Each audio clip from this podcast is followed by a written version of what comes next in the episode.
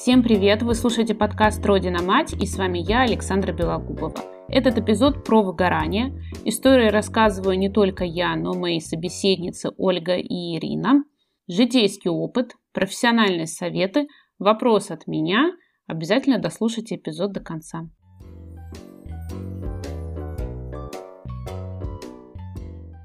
Последнее время, точнее последний год, я часто натыкаюсь на формулировки выгорания, не в контексте работы сотрудников МЧС, и отсутствие ресурса, не в контексте нефти и газа. Это все про психологическое состояние человека. Скорее всего, об этом говорили и раньше психологи, блогеры и же с ними. Просто я не была настроена на восприятие этой информации. Считаю, что очень важно говорить о выгорании – Человека в состоянии эмоционального выгорания могут называть ленивым, безинициативным. Как это ты, сидя за компьютером, устал? Не вагоны же разгружал. Как это ты в своем материнстве устала? У тебя стиральная посудомоечная машина, мультиварка, робот-пылесос, горячая холодная вода из крана. Раньше ничего такого не было, и все было нормально. На вас и пахать-пахать, а вы выгорели. Блажь. Когда же я эти формулировки выгорание и отсутствие ресурса примерила на себя? Зимой 2019 года. Мы прошли самый сложный этап после родиной операции. Подробная история изложена в моем инстаграме по тегу «Мальчик с миной в голове» и одноименном эпизоде подкаста. Я была сильно беременна в момент осознания. А при этом всю осень пока я занималась родинами делами, мне было не до моей беременности. А, когда мне спрашивают, например, был ли у меня токсикоз, мне нечего ответить, я просто не знаю. Я занималась вопросами ребенка, который вот он сидит рядом, а все остальное было по остаточному принципу. И когда эта история подошла не то чтобы к завершению, но стало понятно, что самого страшного сценария мы избежали, я почувствовала не облегчение, а опустошение. Меня ни на что не хватало. Все, чего мне хотелось, это спать. Но ночью я не спала, а днем тоже не получалось проваляться весь день. Мы решали бумажные дела, перекладывали заключение из одного дела в другое. Я сдавала свои анализы, иначе желаемый роддом не взяли бы. Водила Родю на занятия, чтобы он постепенно вливался в привычный образ жизни. Чувствовала я себя при этом ужасно. Это была дикая усталость. Мне хотелось закрыть дверь, чтобы никто ее не открывал. Я понимала, что мне нужно как-то дотянуть до родов. Мы понимаем, мы знаем, что после родов никто не расслабляется, все только начинается. А Еще и родик в школе готовить. На тот момент мы ходили к репетитору. Я чувствовала себя просто отвратительной матерью. Я часто срывалась. Я все делала через «надо». Надо работать до поры до времени. Я это проходила.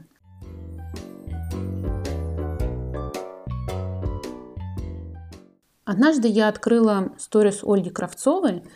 Это популярный блогер, позвольте беска, из Санкт-Петербурга. Не воспроизведут, не воспроизведут цитату дословно, но суть ее была в том, суть цитаты, чтобы быть хорошей матерью, у женщины на это должен быть внутренний ресурс.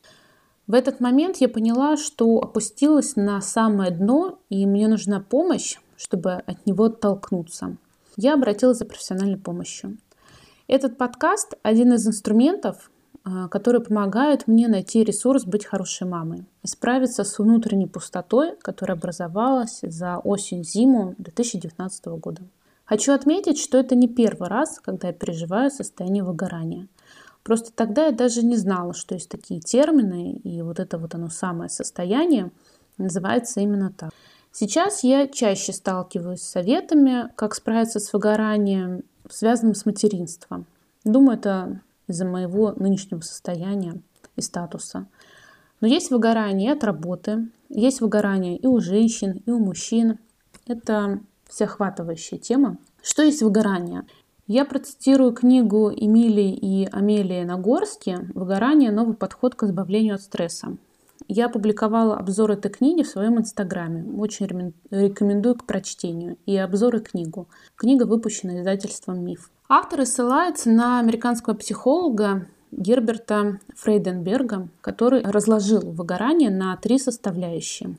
эмоциональное истощение, усталость, вызванная слишком долгой интенсивной вовлеченностью, деперсонализация, притупление эмоциональных связей с окружающими безразличием, ощущение бессмысленности усилий, чувство, что все ваши действия бесполезны и ни на что не влияют.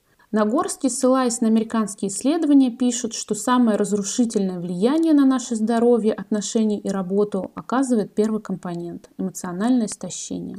Чуть позже я расскажу свою историю про выгорание и отсутствие ресурсов, которые никак не связаны с материнством. Тогда моей семьи даже в проекте не было. Но сначала я хочу дать слово двум девушкам, молодым женщинам, которые согласились поделиться своими историями – опытом, как они справляются с выгоранием, а, где они ищут ресурс. Оля и Ира, спасибо вам, что вы откликнулись и ответили на мои вопросы.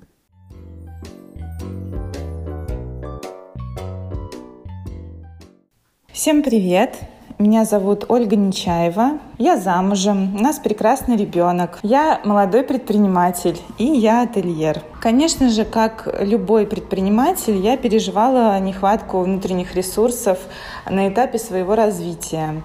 Это отражалось в отношениях с подрядчиками при строительстве новых объектов. Это также проявлялось в каких-то спорных ситуациях с гостями. Мне не хватало некоторого опыта в этой сфере гостеприимства, потому что я такой такой самородок. У меня, конечно, очень большой опыт э, работы с людьми. Я много лет проработала в авиации, а, но, так сказать, управленческого опыта именно как предпринимателя и, а, может быть, каких-то деталей э, гостиничной сферы изначально у меня не было. И, но я очень стремилась к тому, чтобы развиваться и получать и э, изучать как можно больше информации и внедрять ее в бизнес-процессы. Но в основном нехватка внутренней внутреннего ресурса присутствовала, конечно же, в управленческих решениях. А, помогал мне и помогает восстанавливать нехватку внутреннего ресурса мой супруг, так как он у нас предприниматель со стажем. А, конечно же, раньше, сейчас он помогает мне уже меньше, я уже сейчас, в принципе, справляюсь сама. А, у нас э, совместный бизнес, получается, семейный. Если я чувствовала, что мне не хватает внутреннего ресурса, я всегда а, занимала какую-то, или оставляли мы с, с той стороной какую-то нейтральную позицию. А, я всегда брала некоторую паузу, после чего восстанавливала свой внутренний ресурс а, благодаря супругу, благодаря просто а, некоторым точникам, из которых я могла его пополнять, и возвращалась уже с каким-то правильным решением. Конечно же, когда присутствует э, нехватка внутреннего ресурса, ты постоянно пытаешься как-то апгрейдить себя, апгрейдить свои ресурсы, ты стремишься к к идеалу, возникает ситуация, что происходит эмоциональное выгорание. Я хочу сказать, что избежать эмоционального выгорания практически невозможно. Даже более того, это нормально и даже нужно испытывать периодически эмоциональное выгорание, потому что это такой микрокризис, который нужно пережить, э, сделать определенные выводы, справиться с ним и после этого стать э, мудрее, опытнее, сильнее и, возможно, а, как-то по-другому посмотреть на вещи.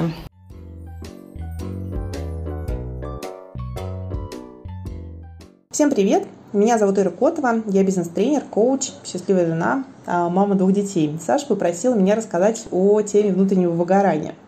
Мне кажется, что 2020 год вообще актуализировал проблему внутреннего выгорания даже для тех, кто раньше об этом не сильно задумывался. И я бы для начала определилась с терминологией, что такое выгорание. Это психическое состояние, которое проще всего определить как сильную эмоциональную усталость. К нему приводят стрессы, к нему приводит физическая усталость, э, накопившаяся нехватка сна. И это то состояние, когда ваш внутренний аккумулятор разряжен, потому что вы энергии отдаете больше, чем получаете. Последний раз лично я с выгоранием столкнулась во время знаменитой московской двухмесячной самоизоляции, которую мы с семьей провели в двухкомнатной квартире. Привычные мне способы подзарядки своего аккумулятора стали недоступны. Я не могла встречаться с подругами и принимать гостей. Прогулки на улице тоже отменились, не говоря уже о походе в кафе с мужем и шопинга. И после рождения малышки я не ходила в театр и в кино. Я очень люблю движение. Поэтому я сделала ставку на йогу Благо, во время карантина, самоизоляции все вышли в онлайн, и появилась возможность заниматься с теми инструкторами, с которыми я и хотела заниматься йогой. Плюс я к этому добавила ну, то, что принято называть наверное, духовными практиками. Это медитация, которая мне очень хорошо помогает освободиться от стресса.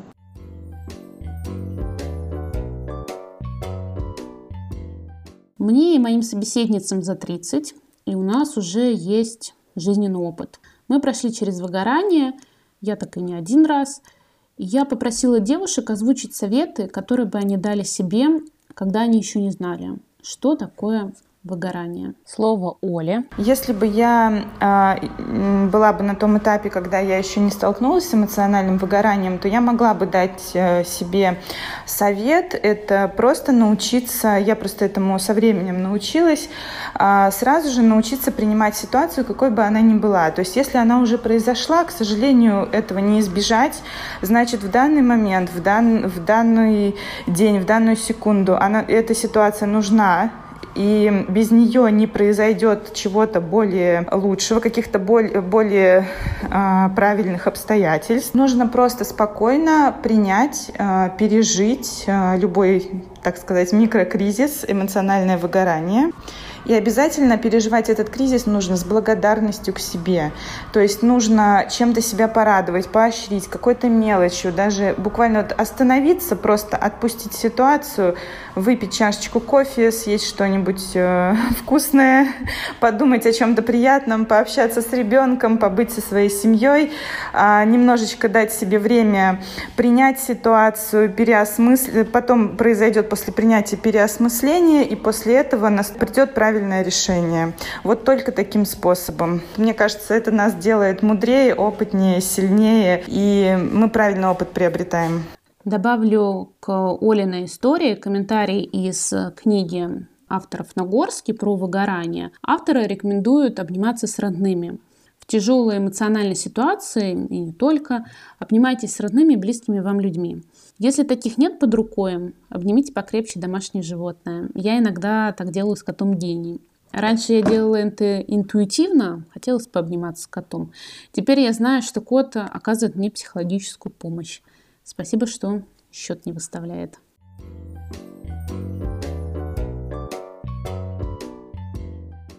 Слово Ире. Если бы я отмотала на какое-то время назад, пока я с собой еще не была так хорошо знакома, себя так не поизучала со всех сторон, я бы, наверное, себе ну, о трех вещах э, рассказала, о профилактике выгорания, о регулярности подзарядки своего аккумулятора и об искренности в этой подзарядке. В профилактике Америку открывать не будем, об этом уже во многих книгах написано. Есть три вещи обязательные для того, чтобы поддерживать себя в хорошем эмоциональном состоянии. Это достаточное количество сна, это рациональное питание и это физические нагрузки. А, про сон. Сколько вешать сна в граммах? Это знаете только вы. Поисследуйте самого себя. Сколько времени вам нужно, чтобы утром стать выспавшимся? И высыпаться нужно регулярно. Это не то, что вы 5 дней в неделю э, спите по 4 часа, а потом в выходные валяетесь в кровати до обеда. Нет, спать э, достаточное количество времени, достаточно для вас количество времени нужно регулярно.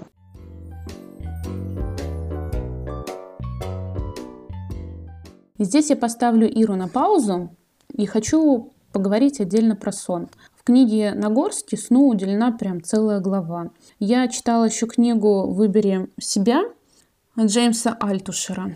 Надеюсь, я правильно произнесла фамилию. Простит меня автор, если не так. Он тоже делает акцент э, на том, что сон должен быть полноценным. Я сталкивалась с таким мнением, что только начинающие мамы имеют оправдание, почему они не спят, у них, почему у них нерегулярный сон.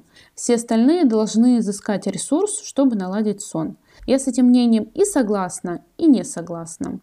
А, Роди очень плохо спал. Я как-то посчитала, что в сутки я проспала 4 часа. Причем это время не непрерывного сна, а урывками. Было очень тяжело, я подолго его укачивала. И в этот момент, э, я, в это время, пока я его укачивала, я читала.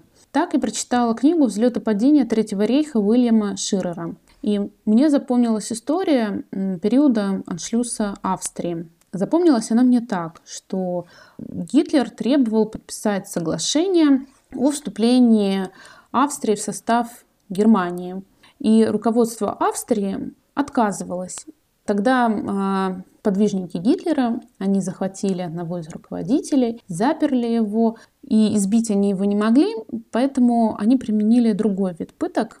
Они не давали человеку спать. И он не спал на протяжении месяца. И через месяц он сдался и подписал этот документ. На тот момент я не спала уже полгода. И когда я прочитала э, то, что человек сдался, я подумала, слабак. И когда я готовила этот эпизод, э, я решила подробнее освежить эту историю и начала по диагонали читать «Взлет и падение третьего реха», то есть вот именно историю про Австрию, про аншлюз.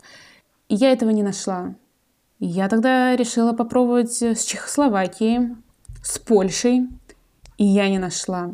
Я на это потратила несколько часов. К сожалению, у меня больше не было времени, чтобы сесть и заново прочитать несколько глав и убедиться, что этого точно там нет. Поэтому я не знаю. Это мне приснилось, когда я это читала. Это фантазия моего невыспавшегося мозга. Или действительно это есть в книге. Если вы недавно читали «Взлет и падение Третьего рейха» или вы хорошо помните содержание, пожалуйста, напишите мне, было это или не было.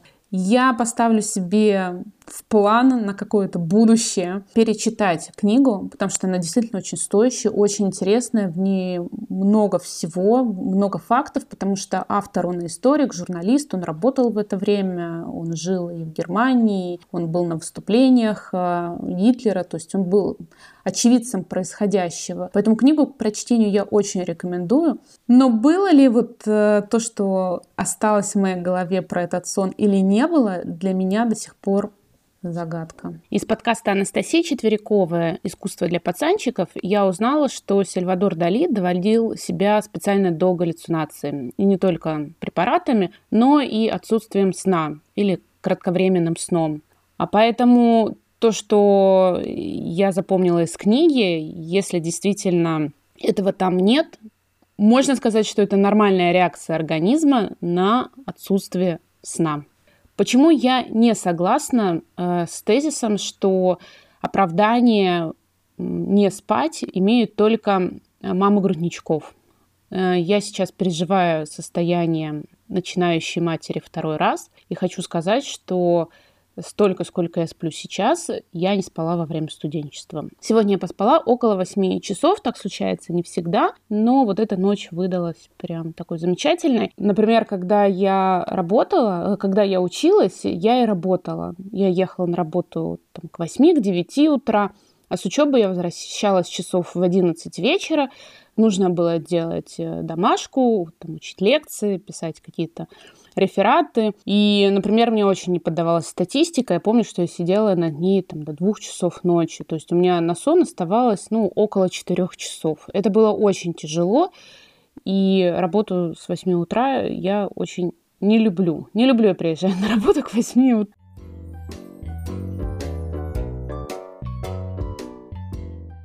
Слово Ире. Рациональное питание, что это? Это когда вы не пропускаете приемов пищи, и еда, которая перед вами на тарелке лежит, она разнообразная и вкусная лично для вас. Физические нагрузки. Сюда относится все. Занятия в спортом, в тренажерном зале, либо на улице, либо дома, пилатес, йога, и пешие прогулки. Выбирайте то, что вам больше откликается, что вам доступно, что вам больше нравится.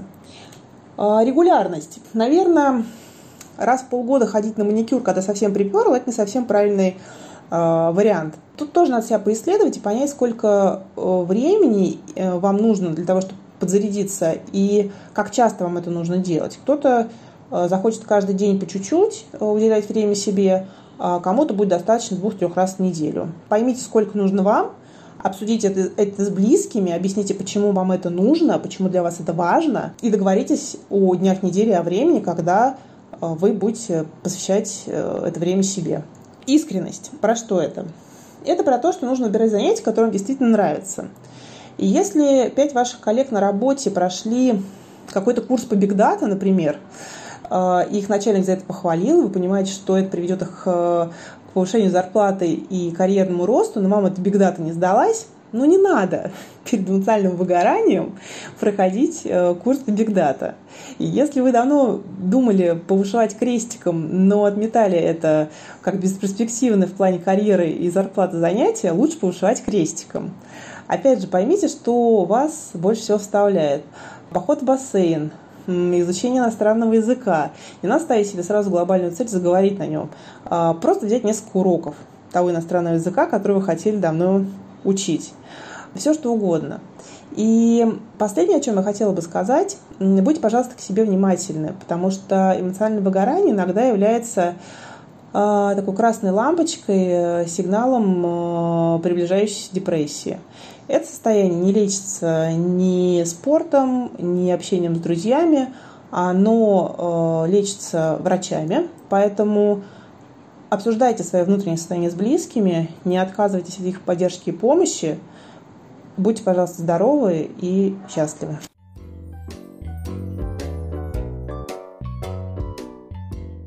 Я полностью согласна с теми советами, которые дали девочки. Они такие очень жизненные. История, о которой я упомянула в начале эпизода. Это было лет 10 назад. Однажды я обнаружила себя сильно болеющей. Болела я на протяжении длительного времени.